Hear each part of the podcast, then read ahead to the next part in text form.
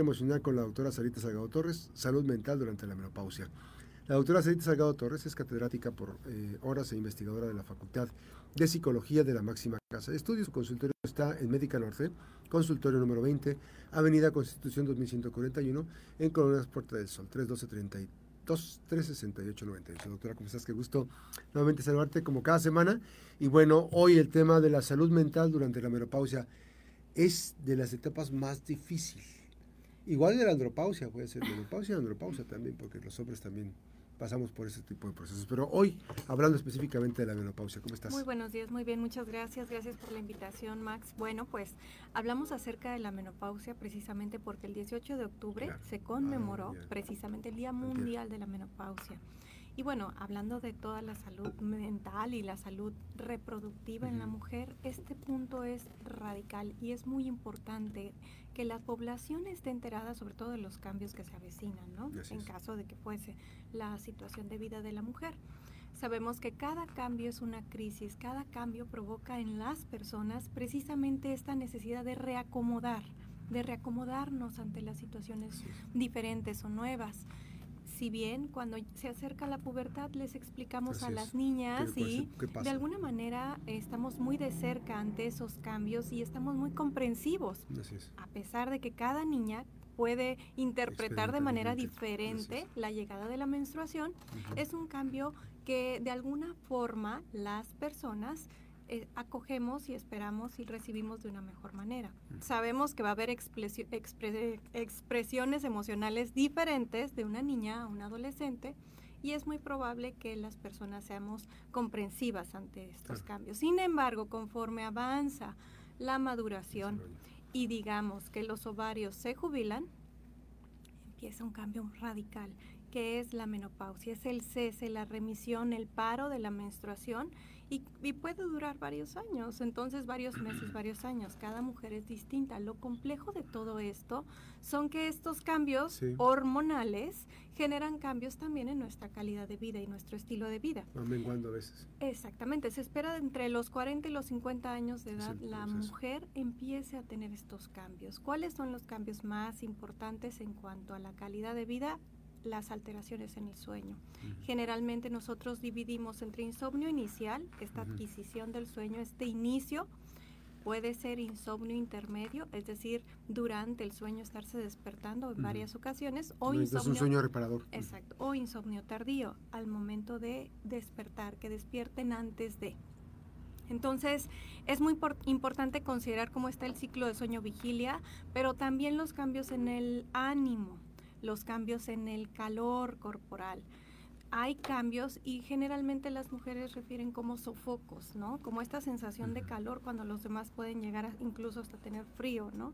Entonces todos estos cambios tienen que ver con los estrógenos. Sabemos que los estrógenos tienen, tienden a descender en esta etapa de la vida y eso puede incluso provocar que aumente de peso la mujer. Entonces, estos cambios pueden ser tan radicales que que combaten la, el autoestima, el autoconcepto, la función que tiene la mujer en la sociedad en esta etapa de la vida. Sabemos que al momento de que el estradiol baja, también tenemos alteraciones a nivel cognitivo, ¿verdad? Recordemos que en el hipotálamo se, se encuentra precisamente los centros de regulación de la temperatura, pero también los ciclos de sueño-vigilia, en el hipocampo, la memoria. Entonces, estos centros específicos del cerebro se ven afectados muy, muy radicalmente. Este, y la verdad que pareciera una broma, pero a veces hasta hay expresiones de las mismas mujeres con mujeres o del hombre o de la pareja. Este, estás con una expresión así muy estás menopáusica. Y eso es, y eso no es nada de empatía, no hay nada de empatía en esa expresión que además este, no genera ninguna este, reflexión de ser, eh, de esa sororidad que debe haber con, la mujer. Este, porque el conflicto a veces es que se hace todos los estudios completitos y no aparece nada. O sea, evidentemente los cambios son producto de la menopausia, pues, o sea, que, que tendrían que ya ser atendidos por un especialista. Es importante el tema de salud, pero también es importante la salud mental. Sí, y saber que están relacionados, porque probablemente sí hay cambios hormonales que provocan alteraciones emocionales. Sin embargo, también en el estilo de vida podemos contribuir a mejorar nuestra nuestra calidad de vida. Quizá no dije bien, es, que solamente esos, esas, esas cuestiones, esos cambios son productos solamente de mm, la menopausia. O sea, eh, estos calores, me siento mal, pero no le dan atribución a lo que es el tema de la menopausia, evidentemente, entonces como con mayor eh, peso. Pero sí es importante el acompañamiento para un buen manejo, digamos, de emociones y que la mujer se sienta este, en su centro, digamos, para poder enfrentar una etapa que está en transición, ¿no? Como bien dices, no hay empatía a veces con la mujer que está atravesando la menopausia. Generalmente, cuando llega la menstruación somos muy empáticos, decíamos, pero cuando se va, las personas a veces juzgamos a esas mujeres y empezamos a precisamente criticarlas porque están en una etapa, siendo que no nos damos cuenta que la mujer puede estar también sufriendo muchas situaciones. Una, porque ya no hay líbido, se disminuye la líbido, no hay esa segregación tal vez de hormonas suficientes como para la lubricación vaginal. Entonces, hay muchísimos cambios en la mujer, tanto de ánimo como de en el cuerpo. Entonces, tendríamos que ser comprensivos y acompañarlas precisamente, obviamente siempre con su valoración por parte del ginecólogo para que lleve un no sé, suplementación o lo que requiera en cuestión hormonal, pero también en cuestión de,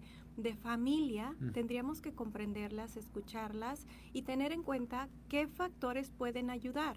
Por ejemplo, para mejorar la autoestima, no hay más que preguntarle directamente a la mujer cómo expresas a, la, a las otras personas que las amas. O sea, pónganse un momento a pensar cómo expresamos a los otros que los amamos y cómo podríamos con esas mismas conductas, por ejemplo, de cuidado a los demás, regresarlos a nosotros mismos, ¿no? ¿Cómo es que nos queremos y nos cuidamos? Entonces, darse ese espacio para la mujer es muy importante.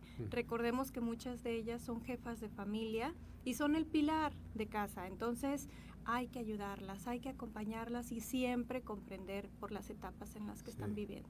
Sí, no, y ahora, eh, mujeres es importante el acompañamiento psicológico para el bienestar de salud mental. Este, no se sientan con este, tan solas, digamos. Eh, ahí aliados en terapia, una terapia, el acompañamiento con terapia puede ser muy importante en estos momentos tan difíciles. Completamente. Las recomendaciones precisamente para esta etapa de vida son concretas. Primero, tener una vida social adecuada, es decir, salir hablar con sus amigas, pero también acudir a terapia o incluso a tratamiento psiquiátrico si se requiere, considerando los síntomas, ¿verdad?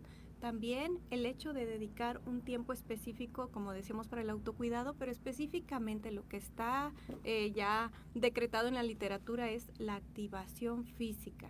Mientras más actividad física, mejor, obviamente, hay más segregación de estas hormonas de la felicidad. Claro que sí. Y obviamente mejora la forma en cómo enfrentamos las situaciones. diferente. La meditación, las actividades que incluyan precisamente la naturaleza, son recomendaciones básicas. Pero obviamente cada caso es distinto. Si ya se tiene el antecedente, por ejemplo, de una mujer que tiene un trastorno psiquiátrico previo, hay que atender con más, este, digamos, profundidad esta etapa de la vida, ¿no? O si ya se tiene el antecedente de una mujer que tuvo depresión postparto o incluso una crisis psicótica postparto, hay que atenderla. Es muy importante. Este, eventualmente una mujer eh, en la etapa de la menopausia puede eh, menguar su salud este, mental, digamos, a, grado tal de caer en depresión. Sí, completamente, principalmente por estos cambios que decíamos del sueño. Si el ciclo sueño-vigilia no se regula, desgraciadamente se vuelve irritable la persona y bueno, considerando estos centros amigdalinos de los que hablábamos, de las alteraciones cerebrales que podemos tener en el cese del estradiol, pues también hay una labilidad emocional, digamos que no hay estabilidad emocional, sino que explotan rápido o incluso van al llanto muy rápido. Sí, de, los, a los extremos. Exacto. Un giro, un giro de 180 grados. Ahora, en la parte del, del manejo emocional, evidentemente siempre es importante no perder de vista que el entorno ayuda. O sea, eh, nosotros como familiares ayudamos mucho, contribuimos. Exacto, entonces, primero que nada, en el aspecto psicológico, lo que hacemos en terapia es proporcionar estrategias o técnicas adecuadas para cada situación. Por ejemplo, las técnicas de relajación para inducir un sueño reparador o incluso trabajar con la familia esta parte de la comunicación, ¿no? Por ejemplo, con la pareja, que la mujer sea capaz de hablar acerca de lo que está pasando, los cambios que está sintiendo, incluso la percepción que tiene de ella misma, porque hay una un declive del autoconcepto, ¿no? Con el envejecimiento. No sé, voy a buscar porque ahorita me, acabas de dar un, tema muy importante porque a ver si está en la ley. Está en la ley el tema del embarazo, este, el, tema del parto, que son tres meses, está el tema de la lactancia. Este, ya incluso hay también que entregan la menstruación, entregan este, toallas femeninas en las secundarias y todo. Pero no, no he observado si hay algo relacionado con la menopausia, mm. que está en una edad, digamos, evidentemente es una edad productiva, de los 40 a los 50. Claro, y esto es muy interesante porque sería importantísimo que la población estuviera súper sensible a este tipo de situaciones, porque bueno, en cuestión del cerebro, lo que nosotros sabemos es que hay un declive en la atención, la concentración, la memoria, la memoria específicamente de la anomia, es decir, de nombres. Entonces, como este declive se está dando, las personas pueden llegar a pensar que ya no son productivas y no es eso, son los cambios, pero va a llegar un momento en que se mejore la situación. Entonces, el que la población comprenda a la mujer en este estado es muy importante. Sí, se me está escapando todo también cuando eh, justo es que a veces pienso demasiado rápido. Sí, no, qué bueno. Este, porque quiero preguntar tantas cosas y una de ellas, fundamentalmente no deben automedicarse las mujeres. Que a fulanita fue con el doctor y que le dieron tales pastillas. No. Cada proceso de menopausia eh, debe estar indicada con un, este, un, diagnóstico, con un especialista, con el ginecólogo, la ginecóloga, en ese aspecto para el tema del consumo de eh, medicamentos o de, lo que indique. Que es algo muy común. Eso, ese tipo de cosas hay que decirlo que es muy importante. Y la terapia hay que hacer con el acompañamiento. La terapia siempre va con acompañamiento.